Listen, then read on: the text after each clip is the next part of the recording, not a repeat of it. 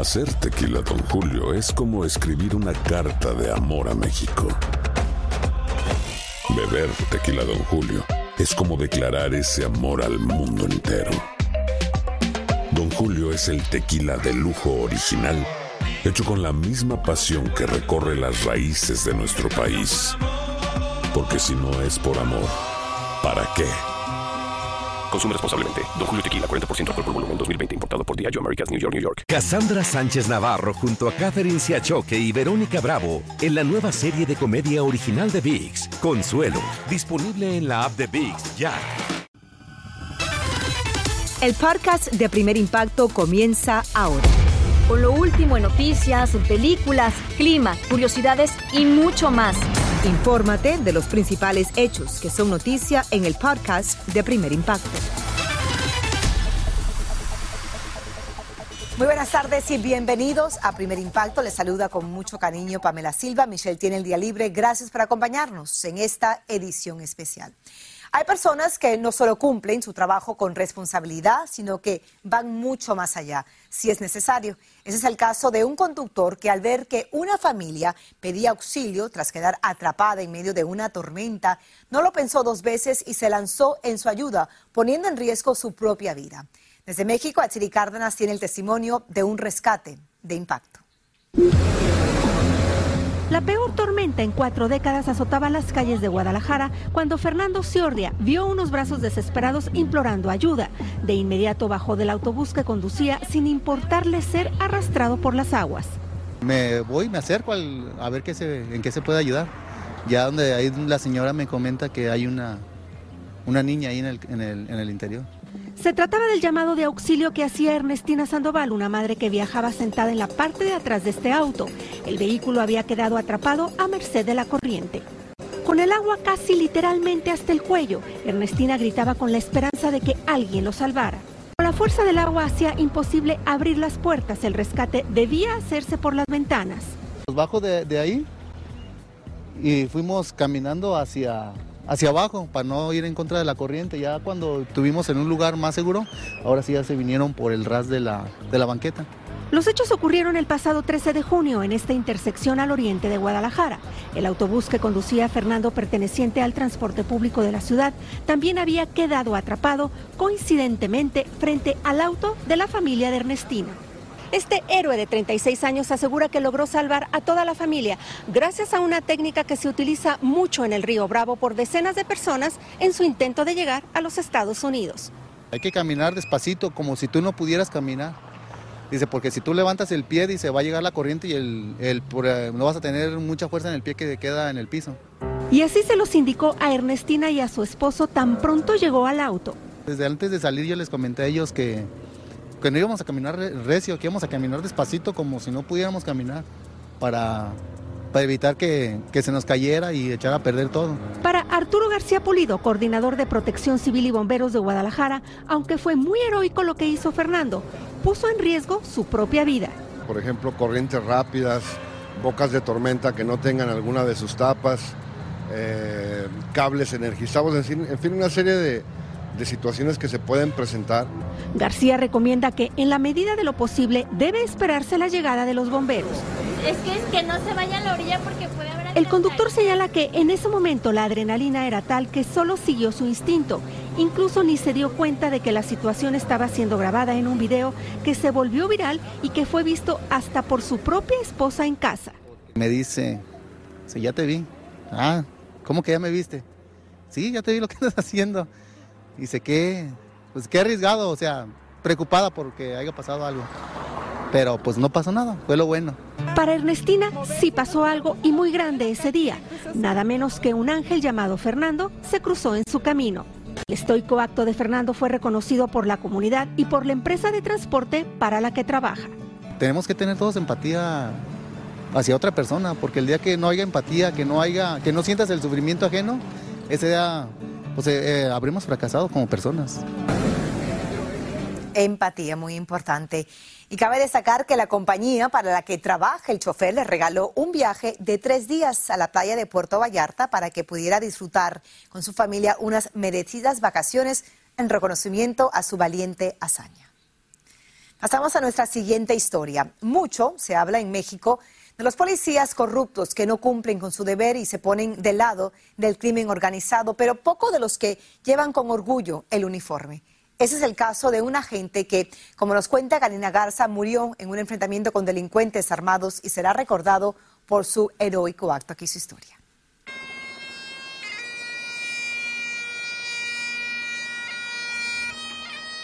Esta es la despedida de un heroico policía mexicano. ¡Policía! ¡José Antonio Javier López! José Antonio Javier López murió en el cumplimiento de su deber cuando se enfrentó a balazos con un grupo de criminales en un puesto de vigilancia en Santa Catarina, en el estado de Nuevo León, México. El policía llegó malherido a un hospital donde murió a los pocos días. Hoy me han arrancado un pedazo de mi corazón y nada justifica esto. No es justo que yo haya venido por un hijo y me llevo un cadáver, porque soy madre y porque me duele lo que acaban de arrancar de mí. Y no quiero que se quede así nada más. Su madre viajó desde Colorado Springs en los Estados Unidos hasta México a darle el último adiós.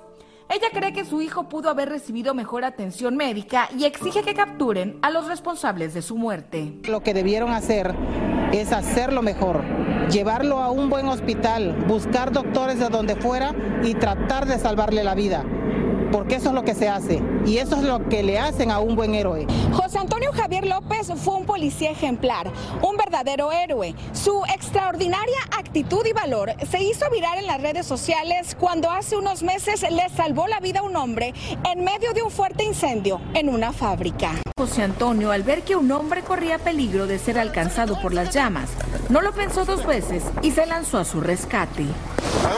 Tranquilo, tranquilo. La mujer con la que compartía su vida también es policía y conserva con orgullo los guantes que José Antonio utilizó en ese rescate. Estaba tan feliz porque se sentía tan, él no tanto porque lo felicitaran, sino porque lo estaba haciendo porque amaba su trabajo lo hacía de corazón. Me decía, yo voy a ser un buen soldado, yo voy a ser un soldado del cual la gente se siente orgulloso y voy a ganarme todo el mundo, que todo el mundo me quiera, me ame. Y siempre expresó su repudio a los que venden el alma y el uniforme. No, mamá, es que siempre hay policías que, que se venden, hay policías que se prestan a hacer muchas cosas. Yo quiero ser un buen policía, sentirme orgulloso de mi nación, de mi pueblo, de mi raza, de mi gente y de mi madre. Tenía 28 años cuando murió. Dejó huérfanas a dos niñas. Maite pudo estar junto a él en los últimos minutos de su vida. Me duele mucho, pero pues al final de cuentas me quedo con lo mejor de su vida, los mejores momentos y muchas cosas. Era mi todo, era mi, mi motivo, mi pilar para seguir adelante. Así en medio de una profunda tristeza, familiares, amigos y compañeros de trabajo lamentaron su partida y juraron seguir el ejemplo de un hombre que supo llevar con extraordinario orgullo el uniforme de policía. ¡Policía! José Antonio Javier López. Y lamentablemente este valiente policía dejó muchos sueños y planes en su truncado camino, entre ellos el de reunirse algún día con su madre en el estado de Colorado, a donde llegó huyendo de la violencia en Guerrero. Que descanse en paz. Vamos a cambiar de noticia y es que enfrentar un duelo por la muerte de un ser querido es uno de los eventos más traumáticos y dolorosos de nuestra vida. Xiomara González Gobea nos lleva a conocer en la ciudad de Miami a un ingeniero hispano, creador de un novedoso proyecto que está mitigando el dolor. Veamos cómo. El mundo nos muestra lados oscuros, muertes inesperadas, guerras que dejan inocentes desprotegidos, mujeres como Joana que pierden a su marido cuando más felices estaban. Y ahora, mi entrevistado Camilo. ¿Quién es Camilo? Porque por lo que veo, o sea, la imagen que representas es oscura. Camilo se dedica a la educación sobre ese tema que para muchos representa justamente la oscuridad y es el tema de la muerte. Estoy pensando en este tema desde los ocho añitos. Su abuelo murió de cáncer de páncreas cuando era un niño y entonces no tenía los recursos emocionales para aliviar su dolor y ni siquiera lo dejaron asistir al funeral de la persona que más quería. En ese momento el dolor se congeló a los ocho añitos, ese dolor se congeló, lo llaman justamente el duelo congelado. Joana Barrero sufrió un dolor similar con su esposo Andrés. Desde chiquitos compartimos todo. Pero a quien llamaba su luz se apagó. Uno queda como sin luz. Cuando se hacían exámenes para tener su primer hijo, recibieron un terrible diagnóstico. Le hicieron una tomografía y le dijeron como te tienes que ir para urgencias porque tienes un tumor. Y bueno, la peor noticia de la vida, ¿no? En plena pandemia, Joana acompañó a su esposo a enfrentar un tumor cancerígeno en el cerebro. Él estuvo cinco meses sin movilidad, sin poder hablar. Murió el, en noviembre del 2020. En su proceso le hablaron de Camilo Russi, quien es un acompañante de duelo. La persona lo que necesita es ser escuchada, ser acompañada. La muerte. Para mí el ideal no es llevar a las personas a la luz, es más bien que hagan las paces con su oscuridad. Con la tristeza, la rabia y la frustración. Esto es un movimiento social, porque es que una sociedad no puede estar en paz cuando está en guerra con la muerte. Camilo creó la Escuela de la Muerte y el Congreso de la Muerte para hablar de este tema tabú abiertamente. Pasito a pasito, con mucho respeto, vamos avanzando en este conocimiento sobre la muerte. Yo ah, invito a los mejores expertos internacionales a que nos hablen. Sobre procesos difíciles como la pérdida de un embarazo, de un abuelito y hasta de una mascota. Le dicen, tranquila, cómprate otra, tranquila, vete al albergue, hay muchos, ¿no? Tranquila, es solo un perro, es solo un gato. Es uno de los duelos menos reconocidos en la sociedad. Dolor es dolor, no importa de dónde venga. Eso es absolutamente importante que nos lo tatuemos en la mente y en el corazón. Ahora Joana extraña a su marido, pero siente paz. Me dio mucha tristeza no haber tenido esas herramientas antes eh, para poder haber acompañado el proceso de él y el mío también. Cuando tú no peleas contra eso es muy diferente. Camilo siente que México lleva la delantera celebrando la vida de los muertos cada noviembre. Esto es hermoso. Lo ve como normalizar algo que todos tenemos en común. Un último día, que también tiene su luz. Ya después ese dolor y esa tristeza va cambiando de forma, se puede convertir en inspiración, en gratitud por su vida. Y es que lo que vemos como oscuridad siempre tiene algo que enseñarnos. Siempre hay que encontrar la gran lección detrás de tanto dolor. Además de las sesiones de acompañamiento individual, Camilo ofrece un curso de 45 horas de video informativo en línea, orientando a las personas que viven un duelo y necesitan apoyo en su proceso para poder superar. Aloha mamá, ¿dónde andas? Seguro de compras. Tengo mucho que contarte. Hawái es increíble. He estado de un lado a otro con mi unidad. Todos son súper talentosos. Ya reparamos otro helicóptero Blackhawk y oficialmente formamos nuestro equipo de fútbol. Para la próxima te cuento cómo voy con el surf y me cuentas qué te pareció el podcast que te compartí, ¿ok? Te quiero mucho. Be All You Can Be, visitando goarmy.com diagonal español. Hacer tequila, Don Julio, es como escribir una carta de amor a México. Beber tequila, Don Julio, es como declarar ese amor al mundo entero. Don Julio es el tequila de lujo original, hecho con la misma pasión que recorre las raíces de nuestro país. Porque si no es por amor, ¿para qué? Consume responsablemente. Don Julio Tequila, 40% alcohol por volumen, 2020. Importado por Diageo Americas, New York, New York. Cassandra Sánchez Navarro junto a Catherine Siachoque y Verónica Bravo en la nueva serie de comedia original de VIX, Consuelo. Disponible en la app de VIX, ya. Escucha los reportajes más relevantes del día en el podcast de Primer Impacto. Seguimos con más de esta edición especial de Primer Impacto. Una hispana se abre paso en una industria tan competitiva y difícil como la de Hollywood, como la primera directora de casting transgénero. Desde Los Ángeles, Daniela Ganosa nos lleva a conocer a esta inspiradora mujer que ha recorrido con valor un duro camino de cara a la adversidad. Aquí su historia. Cándido Cornejo conserva su nombre masculino porque dice que llevándolo ha logrado mucho en la vida, como ser la primera directora de casting transgénero en Hollywood. Lo que yo hago, siendo quien soy, especialmente en el título donde estoy ya, es para darle la tolerancia o the lessons a las personas en, en la sociedad que it can be normalized. Se puede, se puede normalizar y darle inspiración a los que también están en el closet, o tenía Darle miedo. Nació en Oregon, un pueblo pequeño y conservador. Tuve el privilegio de tener mucho amor de mis padres, pero saliendo del closet como un hombre gay fue algo difícil, que no lo tomaron tan, tan bien, digamos. Una familia mexicana conservadora. Yo creo que hay, hay muchas expectations, digamos, para las mamás. Tienen ilusiones de tener uh, grandchildren, quieren una familia. Y tomó años para, para que yo pudiera aprender las razones por qué le, le tenía temor a lo que soy. Es que mi hijo, es que tengo miedo de que un día no llegues a casa. Y eso me dolió y, y entendí su, su- su forma de pensar. Un temor motivado por el alto número de asesinatos a personas transgénero. Y aunque logró la aceptación familiar, faltaba lo más difícil, la aceptación laboral. Tú eres una de las pioneras y sobre todo una latina siendo una ejecutiva de casting en Hollywood. ¿Cómo llegaste aquí?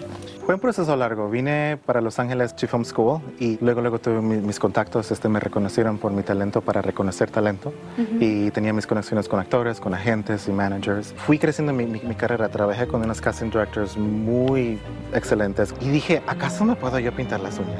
Cuando me entrevistaban para casting director, para director of casting, para VP of casting, porque subía ese nivel. Sí, sí. Y me decían, no te, no llegues a la entrevista con tu cara pintada, quítate el nail polish, no mascara, súbete el pelo, y no salgas del closet porque no vas a trabajar en la industria si sales del closet. El impulso que le faltaba le llegó con el amor, que todo lo puede. Tuve una pareja que era non-binary y él fue quien me inspiró y me dijo, quiero que tú seas quien eres y que no tengas miedo. Su nombre era Brandon Cameron, quien falleció súbitamente en un accidente en el 2017. Y cuando falleció, le di la promesa de que iba a salir del closet y, y este, para esa entrevista dije, lo voy a hacer y no voy a pedir permiso y si llegué a la entrevista, like this, o sea, llegué así, así trans. Para su suerte, todo cambió. Me llamó después este, y me pidió perdón. Me dijo, disculpa que, que te dije eso, te ves maravillosa y I'm so proud of you. Y ese momento me, me movió muchísimo y desde entonces no, no he parado. No sé si es coincidencia, pero los trabajos han llegado más rápido, he llegado al nivel que estoy y me aceptan. Acabo de tener mis primeros trabajos en Disney con unas películas grandes, con unos ejecutivos grandísimos, llegando a, a estos meetings, a, a quién soy y que me respeten. ¿Qué les dirías al resto de jóvenes transgénero? Am, que sigan luchando, que no tengan pena. Sí hay, hay muchas cosas en el mundo que creo que causa miedo, pero gente como Rosa Parks, gente como Martin Luther King, gente como Cesar Chavez, fue una lucha y uno tiene que seguir luchando a pesar de, de los obstáculos, porque si no van a ser para nosotros, van a ser para las generaciones en el futuro. Hace unos días, Cándido fue reconocida por la Sociedad Americana de Casting por ser una defensora de la diversidad y la inclusión. Muchas felicidades a esta guerrera admirable y que sigan los éxitos. Otro digno de admirar es un trabajador hispano que rompió el molde con su ingenio. Él enciende las redes sociales por su peculiar manera de recoger la basura y ya tiene miles de seguidores gracias a los videos que graba en las calles haciendo lo que más le gusta y en tacones. Marta Flores viajó a Houston para ser testigo de una divertida jornada laboral. Carlos Alvarado, mejor conocido como Giuseppe Don Tacón, es un salvadoreño de 42 años que ha acaparado la atención de millones de personas por su forma tan original de recoger la basura. Con mucha audacia realiza su labor de recolector de basura en tacones, sorprendiendo a muchos. Desde hace nueve años trabaja para una compañía privada de recolección de basura, pero en meses recientes se convirtió en toda una estrella de las redes sociales por casualidad. Encontramos unos un montón de zapatos y uno, un par de ellos me, me- quedó perfecto, como anillo al dedo, como dicen, ¿verdad? Vengo yo y me los pongo y me dice el muchacho, este, te voy a grabar, me dijo. Este, me hizo un video y luego este, eh, su familia le dijo a él que lo subiera en, la- TikTok, como a las 5 horas, pues este, me llaman y me dicen, oye, me dice, "Eh, eres, eres famoso y yo les empiezo a decir eso. Y dice, tu video se está haciendo viral, me dice. Entonces, este, desde allí, pues ya este, muchas personas este, empezaron como a apoyarme, ¿verdad? Gracias a Dios. Los videos han llegado a tener hasta 16 millones de reproducciones y para él fue una sorpresa porque no sabía cómo manejar las redes sociales. Poco a poco se ha estado adaptando al mundo cibernético, divirtiéndose mucho junto a sus compañeros de trabajo que lo graban. Y desde que llego yo a la colonia donde me manden, yo ya soy otra persona, me, me dedico con la pasión más grande que puede haber para recoger la basura y para que los clientes también queden bien satisfechos. Carlos se levanta a las 6 de la mañana y lo primero que hace es ponerse sus zapatos de tacón alto. Luego se prepara el desayuno y lo que se llevará al trabajo. Y aunque sea un día largo y cansado, dice que lo hace con gusto, encomendándose a Dios y a la Virgen de Guadalupe. Al tirarme del, del camión, recoger la basura, esos botes pesan de 40 a 75 libras cada bote. Entonces, y hacerlo en una forma como lo hice con tacones, también este, hago piruetas, este, me gusta bailar con los botes, este, amo mi trabajo, amo mi trabajo y, y pues eso pienso que es lo que más le ha encantado a la gente. Y vaya que lo hace con pasión, crea sus propias coreografías utilizando todo lo que encuentra en la basura. Yo desde pequeño me dediqué a ensayar cachiporristas y así fue como yo empecé este, a, a usar tacones, porque la verdad a mí nunca me ha dado pena. me he sentido bien de todo lo que he hecho. No pierde el equilibrio ni la sonrisa y su carisma es evidente. Cuando nosotros vamos pasando por allí y ya nos tienen este, bolsitas, de, bolsitas con, con botellitas de agua, con agua y juguitos o soditas, este, y, y- y se, me piden tomarme fotos. Lo que más le gusta a Carlos es divertir a la gente mientras trabaja, pero también ayuda a desamparados. Les brinda un techo en donde dormir y un plato de comida caliente a quienes lo necesitan. ¿Tiene familia aquí? No, no tengo. Fue el caso de don Dionisio Orellanada, quien acogió en su casa luego de encontrarlo en la calle. Y gracias a sus redes sociales lograron ubicarlo con su familia. Ya me voy a trabajar, este, ya de otro ratito vengo, ahí le dejé la sopita ya lista. Y en ese valor de familia, su único sueño personal era volver a ver a su mamá. Después de años de lucha y angustia, sus esfuerzos dieron frutos y nosotros pudimos ser testigos de ese emotivo reencuentro, al igual que millones de sus fans. Carmencita. Y con más de 100 mil seguidores en TikTok, Carlos aprovecha para ayudar a muchas personas con necesidades de Centroamérica y conseguir donaciones, porque siente que es importante utilizar el poder de las redes sociales para hacer el bien. Detrás de cada empresa exitosa hay una historia de sacrificio, como la que nos cuenta a continuación Roger Borges desde la ciudad de Miami. La voluntad, el amor y las ganas de avanzar fueron el motor impulsor que le permitió salir adelante a una joven inmigrante y verán, nos deja una gran lección, la inspiradora esperanza de un sueño posible. Aunque Cuba la vio nacer en sus sueños, Katy Fernández siempre se veía viviendo en tierras de libertad. Uno ve eso tan lejano, pero desde que yo nací yo creo que eso siempre fue lo que más me gustó venir a este país. No vivíamos bien para nada, pasábamos muchísimo trabajo.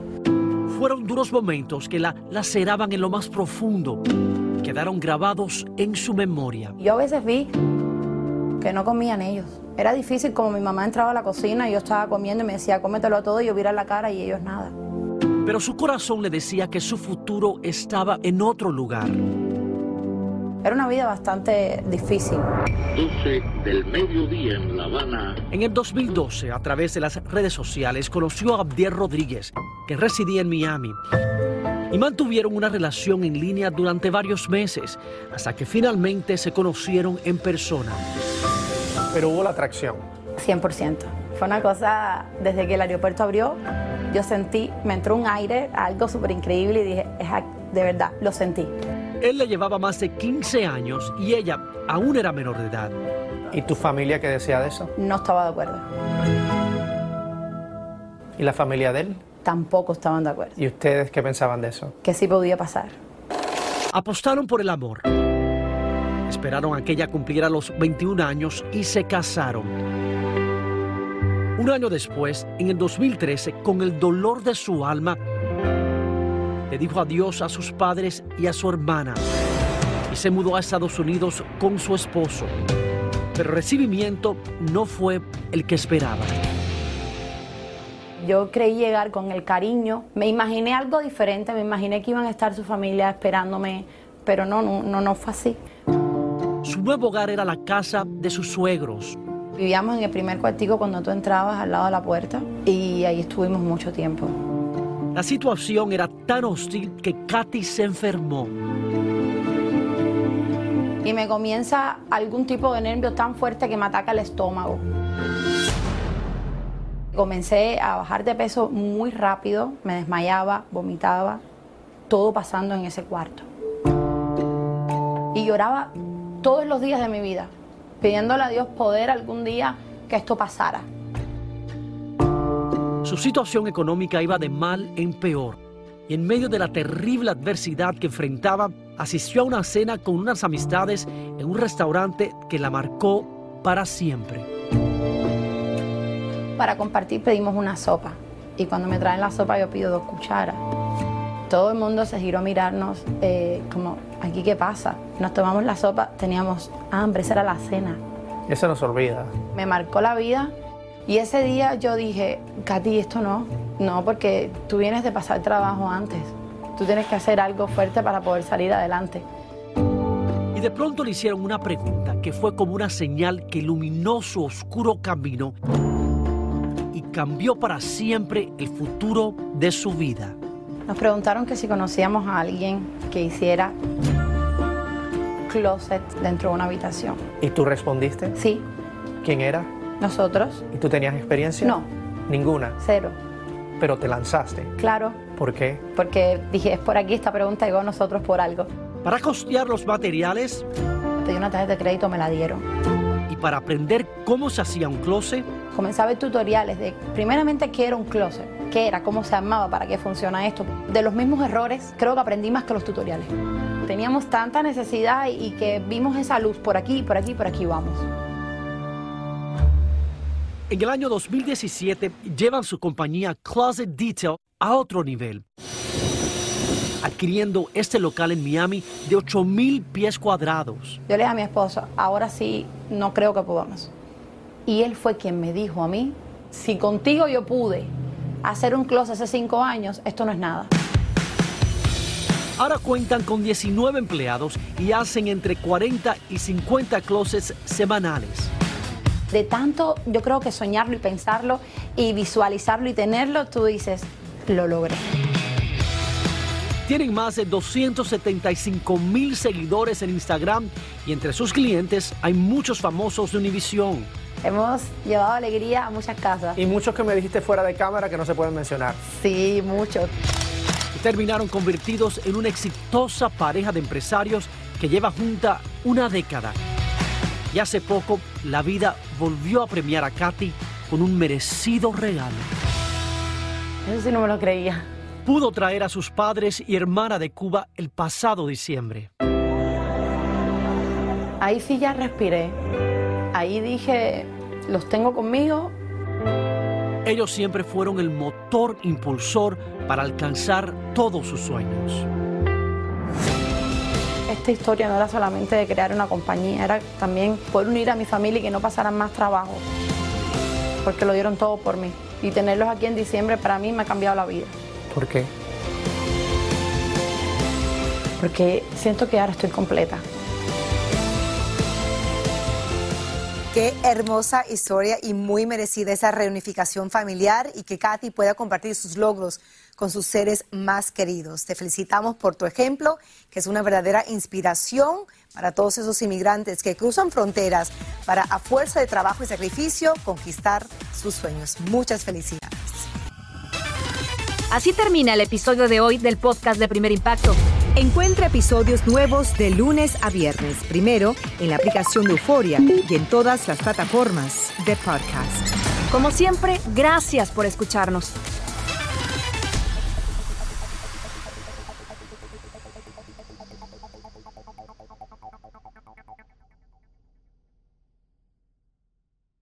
Aloha mamá. Sorry por responder hasta ahora. Estuve toda la tarde con mi unidad arreglando un helicóptero Black Hawk. Hawái es increíble. Luego te cuento más. Te quiero. Be All You Can Be, visitando goarmy.com diagonal español. Cassandra Sánchez Navarro junto a Catherine Siachoque y Verónica Bravo en la nueva serie de comedia original de VIX, Consuelo, disponible en la app de VIX ya.